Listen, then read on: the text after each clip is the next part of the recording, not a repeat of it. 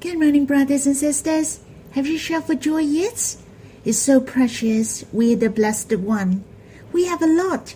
It's too much that we cannot enjoy all every day. And the most precious is that the Lord became our blessings. It's not the material thing, but the Lord Himself. He Himself is our blessings. The Lord dwells in our hearts and united with us forever. He really becomes our bread of life. He is really the fountain of living waters in our hearts. Now we have Him. We're no longer thirsty nor in hunger. The Lord satisfies our hearts. The Bible said, The Lord dwells inside us, and in Him a spring of water welling up to eternal life. Well, our joy and the billions of life are overflowing. Hence, we have to shout for joy. We shall exercise our faith to enter into this truth. We shall enjoy and know how to enjoy the Lord is our blessings. How about we'll sing a hymn in hymn no 2, Song 136. Jesus is my portion. There are two stanzas and we will sing it all. Remember, when you sing, let us focus on the Lord Himself, for our target is the Lord. We will sing it to Him and enjoy the content in the hymn. To exercise your faith, to accept and to experience the truth. So you shall sing with your smiling face, for these are the truth. The Lord can help us to be more glorious and bright.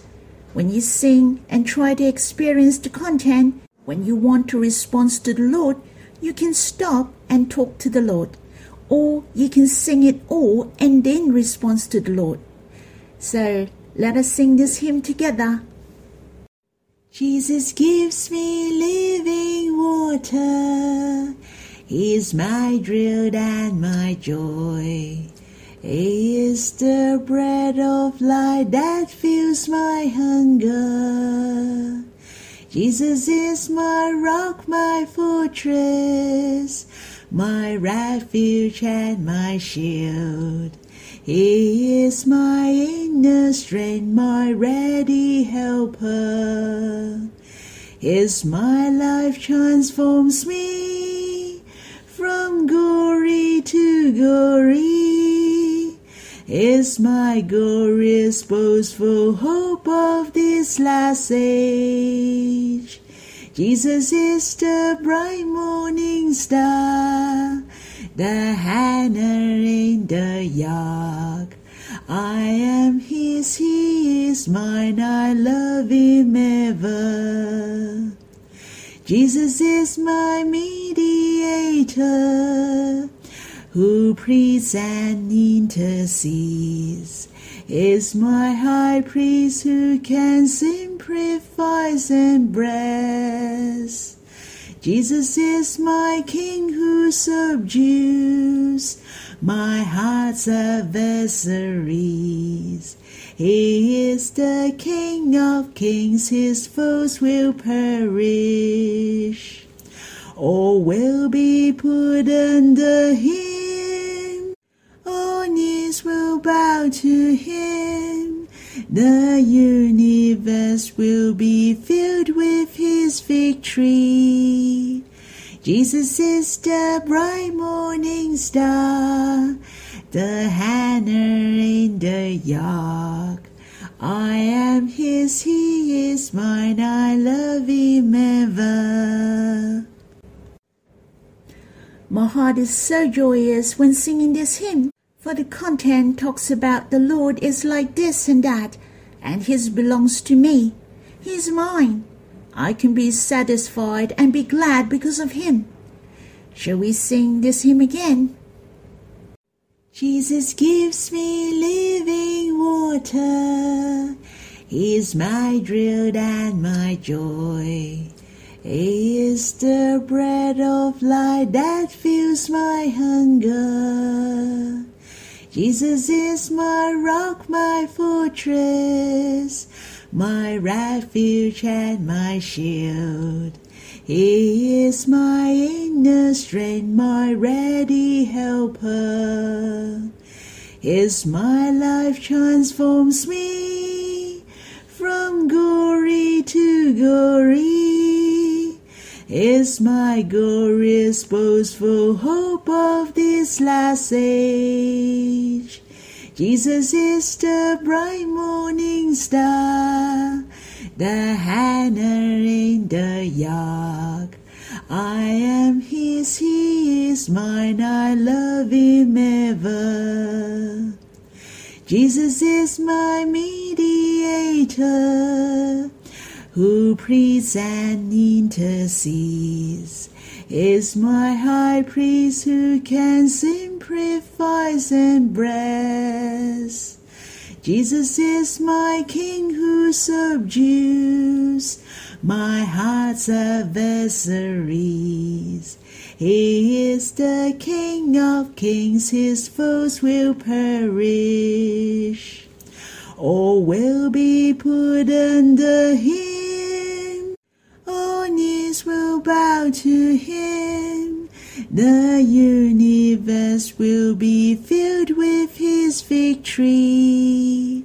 Jesus is the bright morning star, the henna in the yard. I am his, he is mine, I love him ever. Let us worship the Lord after him singing. It is your turn after I finish. The Lord really wants to hear your voice. O Lord, how precious you have united with us forever. You yourself become our portions forevermore. It is better than all things. We are satisfied most to have you in our hearts, for you became the bread of life and the fountain of living water, that swelling up to eternal life and become the blessings and help for many. O Lord, you are our rock and our trust. How precious you're also our King. You fight in the battle and overcome the enemy for us. You will give us strength to overcome with you. Lord, it's so precious. The entire you are belongs to us. We can take you to be our own, and we also belongs to you forever. O Lord, help us to enjoy the blessings before you every day. May you help us we will read some parables spoken by the Lord that are related to Him from now on on the next seven days. That is mentioned in the Gospel according to John, the seven I am. I can say they are also the parable. The Lord Jesus uses the bread, the life, the light, the truth, the way. Uses this thing as the comparison of Him in fact, he also wants to give these things to man. On the other words, he wants to give himself to the people so that man can enjoy him. He is the bread, the light, the life, the truth, the way. I can say these seven parables have double meanings, and the Lord uses I am to be his introduction. This is a stunning decoration this was how the Lord whom introduced himself before Moses in the Old Testament. When Moses asked God how to introduce him, God answers as I am who I am. That means I am, I am. How amazing! The name of God is I am. In the Chinese version of the Bible translated as I am who I am. And the Lord Jesus used the seven I am to introduce himself. In fact, it has shown that he is God. He is the one I am who I am. I have chose two paragraphs in the Gospel according to John chapter 6 to read with you, to draw near him together. Firstly, let us read in the Gospel according to John chapter 6 verse 35 to 41. Should we read together? Jesus said to them, I am the bread of life. Whoever comes to me shall not hunger, and whoever believes in me shall never thirst. But I said to you that you have seen me, and yet do not believe. All that the Father gives me will come to me, and whoever comes to me I will never cast out. For I have come down from heaven not to do my own will, but the will of him who sent me. And this is the will of him who sent me, that I should lose nothing of all that he has given me, but raise it up on the last day. For this is the will of my Father, that every one who looks on the Son and believes in him should have eternal life, and I will raise him up on the last day. So the Jews grumbled about him, because he said, I'm the bread that came down from heaven. Let us read also in the Gospel according to John, chapter 6, verse 47 to 51. Let us read slowly and enjoy it together. Truly, truly, I say to you, whoever believes has eternal life. I'm the bread of life. Your fathers ate the manna in the wilderness, and they died. This is the bread that comes down from heaven so that one may eat of it and not die. I am the living bread that came down from heaven. If anyone eats of this bread, he will live forever. And the bread that I will give for the life of the world is my flesh. I suggest you to read it carefully, to enjoy those verses in response to the Lord. When I read it again and again, and I have some inspiration to share with you. Firstly, after reading those verses, I feel that the Lord is so ready for me to enjoy Him. He is always ready. Whenever I draw near Him, I can enjoy the life of bread. Do you remember the manna on the Old Testament? God provides the food for the Israelites in the wilderness from heaven. The manna is the food provided for the Israelites as food. In fact, it is the prefiguration of the Lord. This manna is very special. It can be made in all kinds of food. You don't even have to cook them, for it is ready to eat. That means we can enjoy any time and anywhere. We can enjoy His providence. All we have to do is to draw near Him, to trust Him, and to accept Him. There is something special about manna is they cannot be stored for the next day except the day before the Sabbath. They cannot last for overnight, for God supplies it daily. We shall enjoy the fresh fruit every day. The Lord is the same. What He wants is we can experience Him daily, to enjoy Him freshly, to be our strength and our help every day. How precious! The Lord is the bread of life. He really wants us to draw near Him every day to come before Him every day, to be joyous and satisfied for Him. This is the Lord's heart. I find it is so treasurable, and the bread of life who satisfy us is I am who I am. He is there from the very beginning when nothing is there. He already thinking of us. He already wants to be our bread of life. And more precious is that He is going to be our provisions and our satisfaction until eternity. We can experience Him, to know Him every day. We can love Him more every day. Secondly, what I was touched is the bread of life is free of charge. In verse 51 mentioned, and the bread that I will give for the life of the world is my flesh. He gives the bread to us. It is given by Him, and it is grace. He died for us, and the salvation is accomplished. He dwells in our hearts and become our daily supply to be our bread of life.